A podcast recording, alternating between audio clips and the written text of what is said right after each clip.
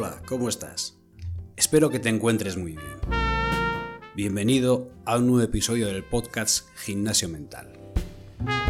Hoy no voy a compartir contigo ninguna herramienta para ayudarte en tu crecimiento personal.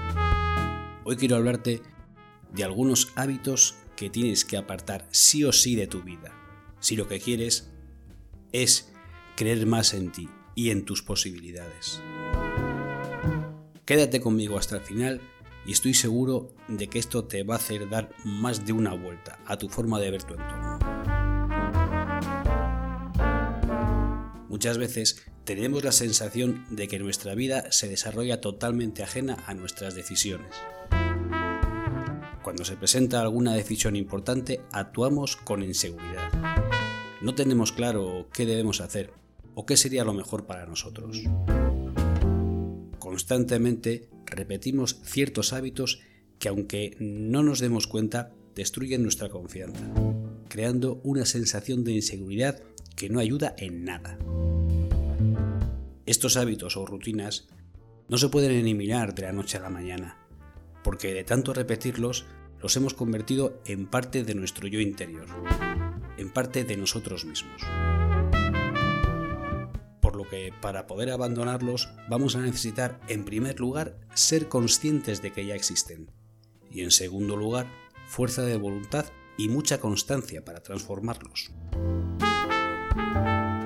Te estarás preguntando, ¿y estos hábitos cuáles son? Bueno, pues ahora mismo te lo cuento. La aprobación externa.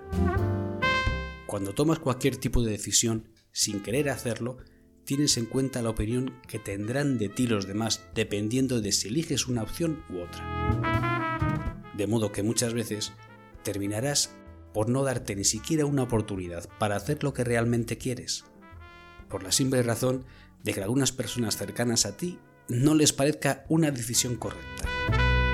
Tienes que empoderarte. Para ti, tu decisión tiene que ser la más importante, más importante que la que te den los demás. Tu crecimiento personal no puede verse limitado por las expectativas que tengan sobre ti.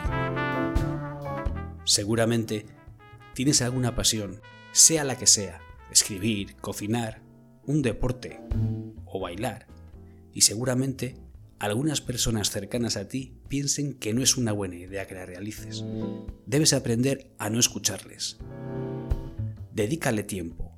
Persiste, continúa. Irás viendo cómo mejoras. Y eso aumentará tu confianza. Porque te darás cuenta de que con tus propios medios puedes superar retos. Retos que te parecían insalvables. Por supuesto que te costará. No es fácil pero ten por seguro que nada que merezca la pena se consigue sin esfuerzo. Hasta que no tomes las riendas de tu vida, nunca vas a poder tener verdadera confianza en ti. Así que haz las cosas por ti, no por lo que piensen de ti. El desconocimiento interno. Si te pregunto quién eres, ¿crees que responderías de forma clara y certera? En la mayoría de los casos no será así. Este es otro punto que permanece en la oscuridad, algo a lo que rara vez arrojamos luz, el conocernos interiormente. ¿Soy una buena o mala persona? ¿Qué es lo que más amo hacer? ¿Qué quiero llegar a ser o a conseguir?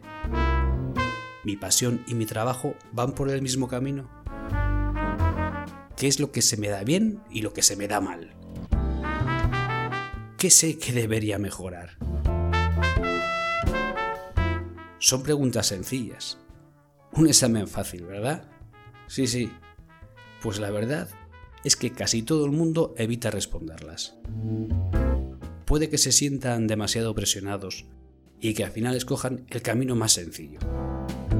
Crearse una identidad en base a lo que otros piensan sobre ellos. Pero si les plantas cara y le respondes sinceramente, ganarás mucho. Conocerás mucho mejor tus preferencias, tus valores, tus pasiones y por tanto la mejor forma de actuar y avanzar. es mucho más fácil actuar con confianza si sabes dónde estás y a dónde quieres llegar. Dejar para más adelante. Cuando tenemos algo que hacer, alguna tarea, si vemos que tenemos tiempo de sobra, casi siempre la dejamos para después. Incluso para el último momento. Y hay veces que hasta ni la realizamos. Puede que sea por pereza, porque se nos ha olvidado o incluso porque no queremos hacerlo. Pero fíjate qué diferencia. Si tú realizas esa tarea en cuanto puedes, lo antes posible, no solamente lo harás con más ganas, porque sabes que cuando termines estarás libre y podrás enfocarte en tus prioridades, sino que además no tendrás la carga de estar pensando en ella constantemente, evitando gastar tiempo y energía. Pero, por si eso fuera poco, está comprobado que al terminar tareas cuanto antes hace que liberemos pequeñas dosis de dopamina, lo cual provoca que te sientas premiado. Y esto te ayuda a educar tu mente y que sea más activa para tomar la iniciativa en un futuro. Lo cual te será tremendamente útil, por ejemplo, para desempeñar mejor tu trabajo y para ser más dedicado en las relaciones personales. El momento perfecto. Cuando vas a comenzar al gimnasio, cuando te acercas a hablar con alguien que te gusta, o cuando empiezas algo nuevo como puede ser aprender un idioma, tu cerebro que odia enfrentarse a situaciones que requieren esfuerzo, se inventará la excusa de que ahora no es el momento perfecto. Pero, ¿existe ese momento? Pues lo siento mucho. Pero la respuesta es que no. Y si te acostumbras a esperar a ese momento, no avanzarás en absoluto. Acabarás viendo pasar las oportunidades por delante de tus ojos pero ninguna te parecerá buena, y te arrepentirás de no haberlas aprovechado cuando pudiste. Así que a partir de ahora, cuando te justifiques pensando que no es el mejor momento para actuar, despierta, respira profundo, relájate y lánzate. Ve y habla con esa persona que tanto te gusta. Pregúntale qué tal está. Crea una pequeña interacción puedes buscar información y comenzar en esas clases que hasta ahora no te has decidido, porque pensabas que no tendrías tiempo. Haz ejercicio, cuida tu dieta, viaja a ese sitio al que siempre has querido ir, en compañía o por tu cuenta. No me digas que nunca pensaste, si hubiera empezado a hacer eso o aquello hace unos años, ahora mismo lo dominaría perfectamente. En mi caso al menos así es, tu objetivo debe ser cambiar esa pregunta por quién me habría dicho a mí hace unos años que podría hacer esto. Olvida eso del momento perfecto. Haz las cosas que siempre has querido hacer. Eso es algo que te llenará de confianza y te quitará el miedo para afrontar cualquier reto que te propongas en el futuro. Cualquiera. Justificar tus acciones. Seguro que alguna vez te han propuesto un plan que no te apetece y has terminado mintiendo para justificar tu negativa.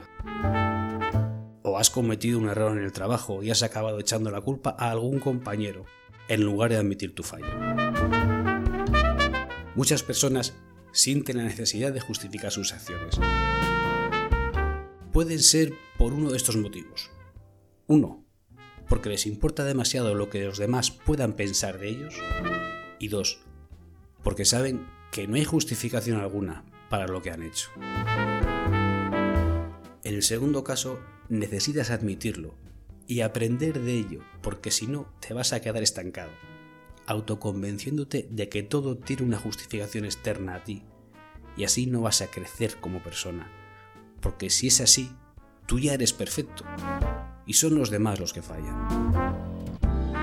Créeme, en el momento en el que identifiques tus fallos y trabajes para solucionarlos, no necesitarás justificarte ante nadie. Verás tus fallos como una oportunidad para mejorar, lo que te ayudará a que puedas actuar con muchísima más confianza.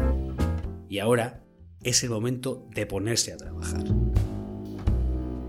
Si te ha parecido útil y te ha gustado, te agradecería mucho que te suscribieras. Continuaré subiendo material como este cada semana. Y como siempre te digo, te envío un saludo y mis mejores deseos. Recuerda, lo mejor siempre está por llegar.